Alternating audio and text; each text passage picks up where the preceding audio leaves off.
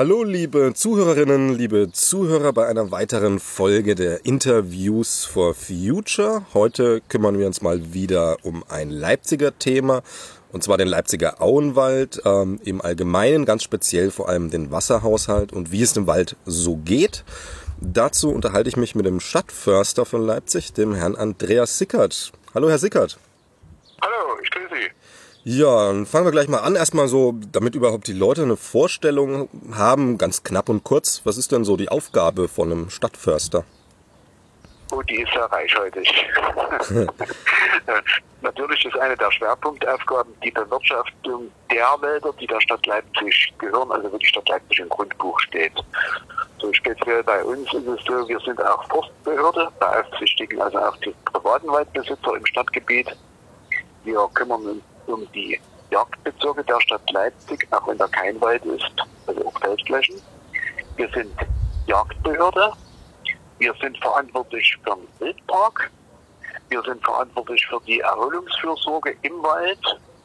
Die Schwerpunkte sind dabei zum Beispiel solche Gebiete wie das Rosental oder das Naherholungsgebiet Gebiet um den Kospuner See.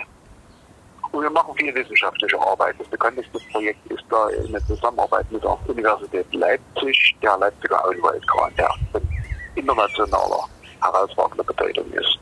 Gut, und dann sammeln wir überall in den Waldbeständen als Träger der Entsorgungslast auch den Müll ein. Oder lassen den einsammeln. Okay. Der ja wahrscheinlich. Dann kommen viele, viele spezielle Aufgaben noch dazu, mhm. die sich immer mal so im Dienstgeschäft ergeben. Okay, also eine komplett Pflege und Bestandhaltung. Ja. Ähm, Jetzt mal direkt zum Leipziger Auenwald. Es gibt ja verschiedenste Landschaftsformen von natürlichem Mischwald bis ähm, Agrarlandschaft und so weiter und so fort. Um was handelt es sich denn ganz fachlich gesehen beim Leipziger Auenwald für eine Landschaftsform? Also der Leipziger Auenwald ist ein ganz typischer Laubwald. Und weil er als Auenwald ist, kommen da ganz bestimmte Baumarten vor, die charakteristisch sind. Also zum Beispiel die Stieleiche, die ökologisch wichtigste Baumart. Dann die gewöhnliche Eiche, Bergahorne, Feldahorn, Wildobst, also Wildäpfel, Vogelkirsche und so weiter, Hainbuche, Winterlinde. Ja, insgesamt sind natürlich im Leipziger Auenwald flächig über 20 Baumarten vertreten und insgesamt haben wir über 40 Gehölzarten. Also der Auenwald ist in dem Sinne fast vergleichbar mit tropischen Regenwäldern. Okay, also wenn er viel größer wäre, es gibt ja auch, Kanada hat ja auch nicht tropische Regenwälder, sowas gibt es ja auch. Das heißt, ja. wenn wir den jetzt auf Deutschlandgröße ausdehnen würden, dann würde er sich auch selbst halten. Das könnte man vom Regenwald sprechen quasi. Naja, gut, vom Regenwald wird man natürlich noch nicht sprechen. Ich habe jetzt nur den Vergleich zu mhm. Regenwäldern, tropischen Regenwäldern herbeigezogen, wobei die äh, äh, Regenwälder im Nordwesten von Nordamerika kenne ich auch sehr gut. Die sind natürlich auch sehr artenreich, aber äh, in der Dimension der Bäume können wir doch noch nicht so ganz mithalten. Dort werden die Bäume ja so 80 Meter hoch teilweise. Okay. Ja. naja, aber für, für in einem Stadtgebiet ist das, was wir haben, ja auch nicht schlecht. Ähm, Jetzt hatten wir ja diese Dürrejahre und so weiter. Erstmal ähm, ganz grundsätzlich, ähm, so ein Wald hat ja auch einen gewissen äh, Wasserhaushalt. Irgendwovon müssen ja die Pflanzen, die Bäume vor allem das Wasser ziehen. Wodurch wird denn das, äh, der Wasserhaushalt im Auenwald vornehmlich gespeist? Also in einem typischen Hartholz-Auenwald habe ich natürlich relativ unregelmäßig, aber mehr oder weniger häufig Überschwemmungen, bei denen sehr sedimenthaltiges und sauerstoffhaltiges Wasser die Waldbestände durchströmt. Also nicht stehen bleibt, sondern langsam durchströmt. Dadurch werden die Sedimente abgelagert, die Auenlehmschicht baut sich dadurch immer mehr auf. Das Wasser ist aufgrund des hohen Sauerstoffgehaltes auch für die Bäume sehr gut verwertbar. Und, aber dieses, äh, diese Dynamik existiert im Augenblick großflächig nicht mehr. Unser Auenwald und die Bäume in unserem Auenwald beziehen ihr zum einen aus Regenereignissen und natürlich aus dem Grundwasser. In der Beziehung haben wir zum Glück nicht ganz so viele Probleme. Ich sage dass wir kein, nicht, dass wir keine haben, aber wir haben nicht ganz so gravierende Probleme wie die Kollegen auf anderen Standorten. Weil viele unserer größeren Bäume vor allem immer noch direkten Anschluss an die Grundwasserleiter haben und dadurch sich auch bei größerer Trockenheit noch immer relativ gut, sage bewusst, relativ gut mit Wasser versorgen kann. Und die Folge ist, dass solche Trockenschäden, wie sie jetzt teilweise in der Umgebung von Leipzig in den Wäldern gravierend auftreten, sind bei uns solche Trockenschäden gibt, ja, aber ja. haben nicht so ein verheerendes Ausmaß wie dort, wie woanders.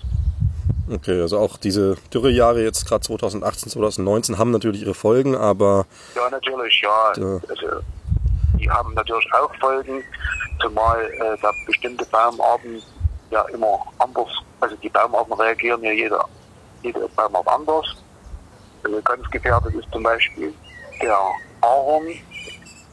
Aufgrund seiner Anatomie verträgt er eben die, äh, den Wassermangel nicht so gut und ist in den letzten Jahren vor allem dadurch auch bedingt sehr anfällig geworden für Krankheiten, vor allem für die neuerdings sehr stark grassierende Rußrindenkrankheit bei, bei Ohren, die durch einen Pilz verursacht wird, der natürlich dann äh, sehr schnell die schon ohnehin geschwächten, gestressten Ahorne befallen kann. Und hier sind unsere größten Auswirkungen auch der Trockenheit bei dieser Baumart zu registrieren. Okay. Wie ist denn, ähm, also vom Gefühl her kann man ja sagen, 2020 ist jetzt noch relativ feuchtes Jahr, wobei das Gefühl sich natürlich, sagen wir mal, an die letzten paar Gewitter also andockt. Ähm, wenn man das jetzt mal genau betrachtet, wie ist denn 2020 momentan als Jahr vom Einfluss her auf den Wald? Ja, der, der Anfang des Jahres war zu trocken.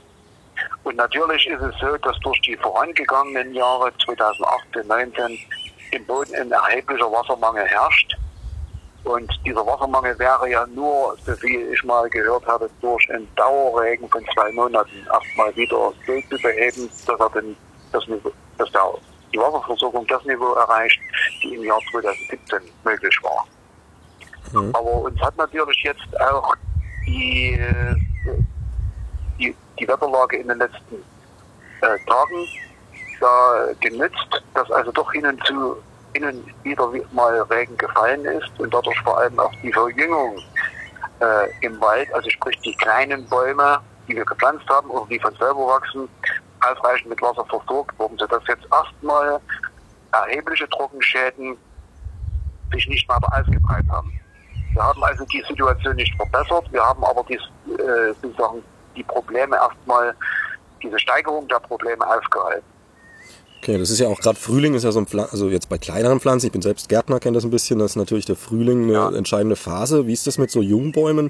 Wenn wir jetzt mal annehmen, es kommt jetzt noch Juli, August eine starke Trockenphase, ähm, kommen die da dann durch deswegen oder ist das dann trotzdem wieder schwer zu, Das ist schwer zu prognostizieren.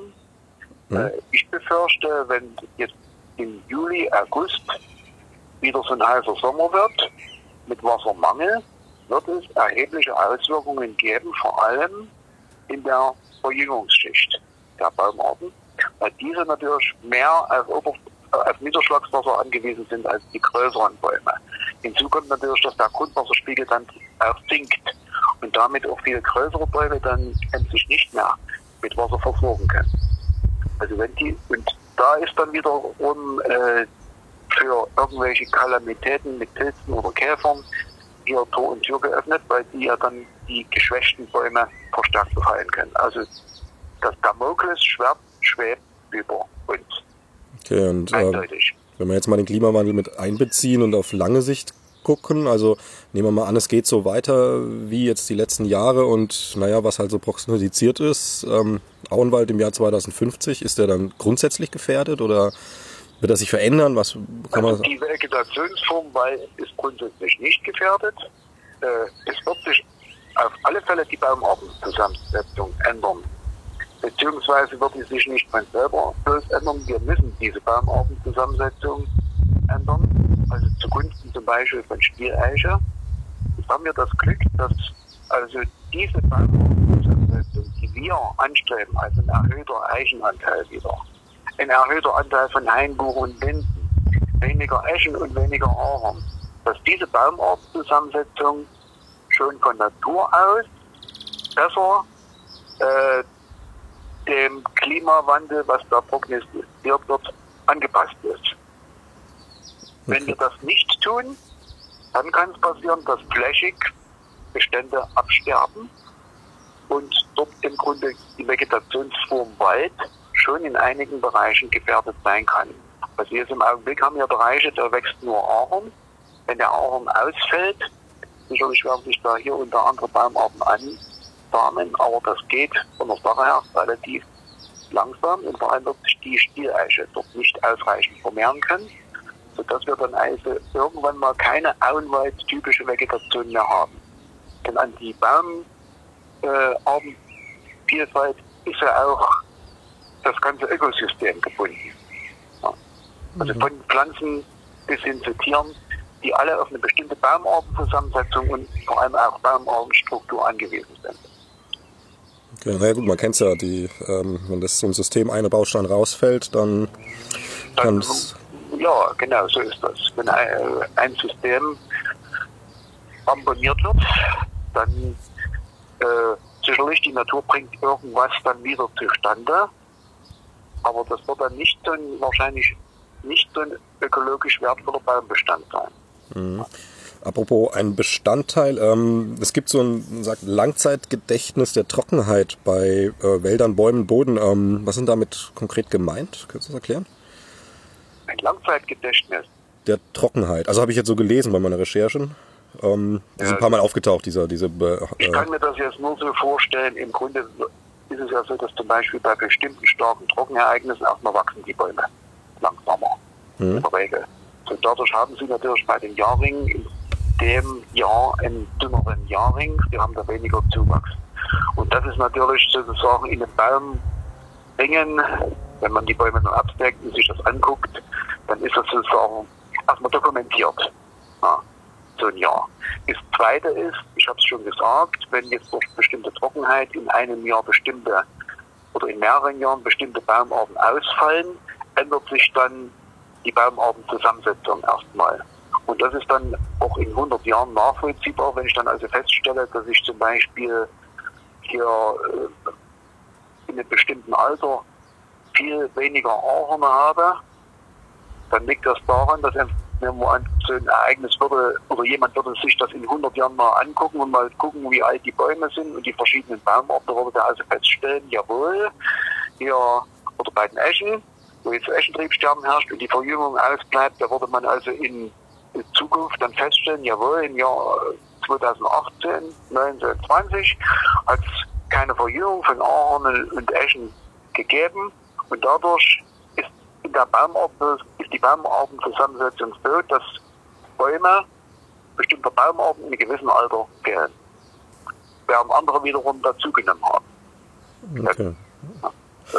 So stelle ich mir das vor. Okay, kann sein. Ja, es war halt, wie gesagt, also, ähm, das Begriff ist ein, zwei Mal aufgetaucht. Ähm, wie ist denn der aktu also jetzt ganz aktuell der äh, Wasserhaushalt im Auenwald ist, äh, haben Sie ja schon so ein bisschen erzählt, ähm, ist okay. So kann es erstmal sein, zumindest, also nicht ideal. Es mehr sein. Also vor allem ja. Grundwasser, da habe ich ja gesagt, besteht die Gefahr, dass der Grundwasserspiegel sich absenkt. Und natürlich wäre es gut, wenn irgendwann mal wieder zumindest äh, in bestimmten Bereichen großflächig wieder harte typische Überschwemmungen stattfinden. Kann man sich überhaupt vorstellen? Also mit dem Grundwasserpegel ist es dann so, also wenn ich jetzt ein Glas habe und da ist weniger Wasser drin, also ein halbes Liter weniger, ich tue wieder einen halben Liter oben drauf gießen, also Regen meinetwegen ähm, oder Überschwemmung, dann ist es wieder genauso voll. Äh, ist das beim ja. Grundwasser ähnlich oder gibt es da auch noch Prozesse? Ist, ähnlich, ist ähnlich, okay. Also man muss halt nicht noch was zusätzlich ähm, äh, was, was tut eigentlich die Stadt jetzt so ganz konkret für sagen wir, die Zukunftsfähigkeit ähm, des Auenwalds? Also, das habe ich ja vorhin schon gesagt. Hm. Wir konzentrieren uns also darauf, bestimmte Baumarten, die auch hartholzantypisch sind, äh, in ihrem Anteil zu vergrößern. Nicht nur, weil sie ökologisch wertvoll sind, wie die Stieleiche, sondern weil sie unter anderem auch besser an die äh, zu erwartenden Gegebenheiten angepasst sind. Mhm. Und sich trotzdem halt gut einfügen in das, was ja, gerade da steht. Halt zum Beispiel eine breite ökologische äh, Varietät. Also sie haben ja Eichen auch auf trockenen Standorten. Das bedeutet also, die Eiche kann sich hier anpassen. Ja. In anderen Baumarten, wie zum Beispiel die Ulme, wenn der Standort immer trockener wird, wird sie sich irgendwann mal nicht mehr anpassen können, sondern, können, sondern wird verschwinden. Ja.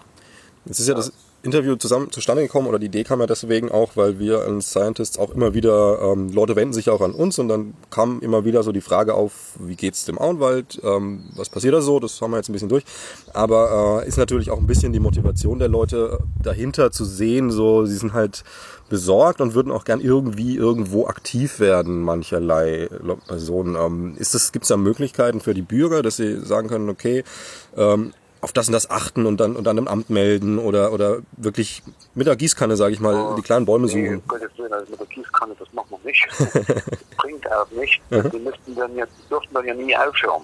Ja. Hm. Der Baum würde sich, oder die Bäume würden sich ruckzuck dieser Situation, dass sie gegossen werden, anpassen. Ja. Okay. Das ist nicht sehr schön, wenn man das lange durchhält. Aber äh, bei äh, ca. 1800 Hektar Wald im Auenbereich stelle ich mir das äußerst schwierig vor, das mit der Gießkanne zu gießen. Ne? Mhm. Vor allem das Wasser muss ja auch irgendwo herkommen, dass die Leute dann in der Gießkanne haben. Ja, klar. Ja?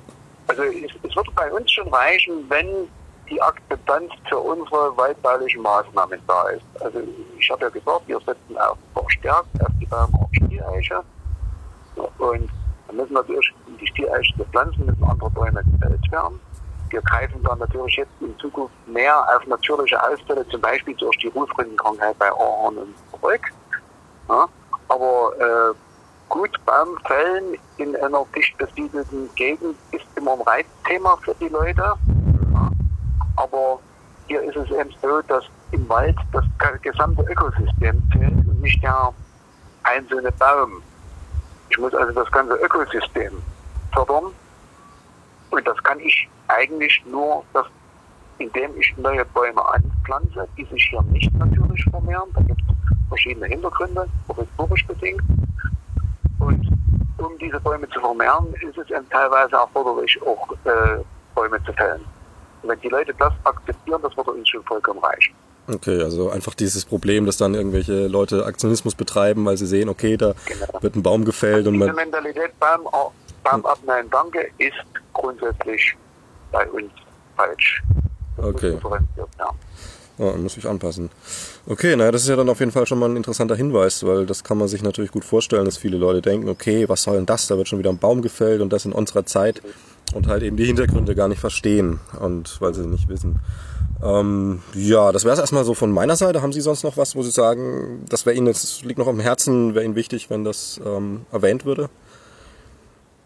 Ich habe Sie jetzt wirklich nicht verstanden.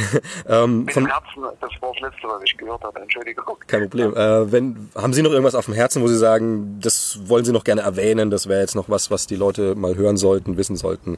Dann können Sie gerne mal was. Ich habe es ja schon gesagt. Also die Leute müssen sich darüber im Klaren sein, wenn man für ein Ökosystem, was so artenreich ist, wie der Leipziger Allenwald erhalten will, muss man auch den Baumartenreichtum erhalten. Und das schafft die Natur selbst nicht.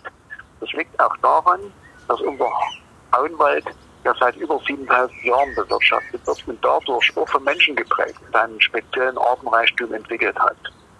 Also diese Annahme von vielen Leuten, ich überlasse alles sich selbst, würde hier im Leipziger Auenwald nicht funktionieren, weil der Mensch hier ein wesentlicher Impact äh, für das Ökosystem insgesamt ist. Okay, also, also in, im tropischen Regenwald ist es ohne Zweifel, wenn ich da arbeite, störe ich den Lebensraum, dann mache ich ihn auch kaputt.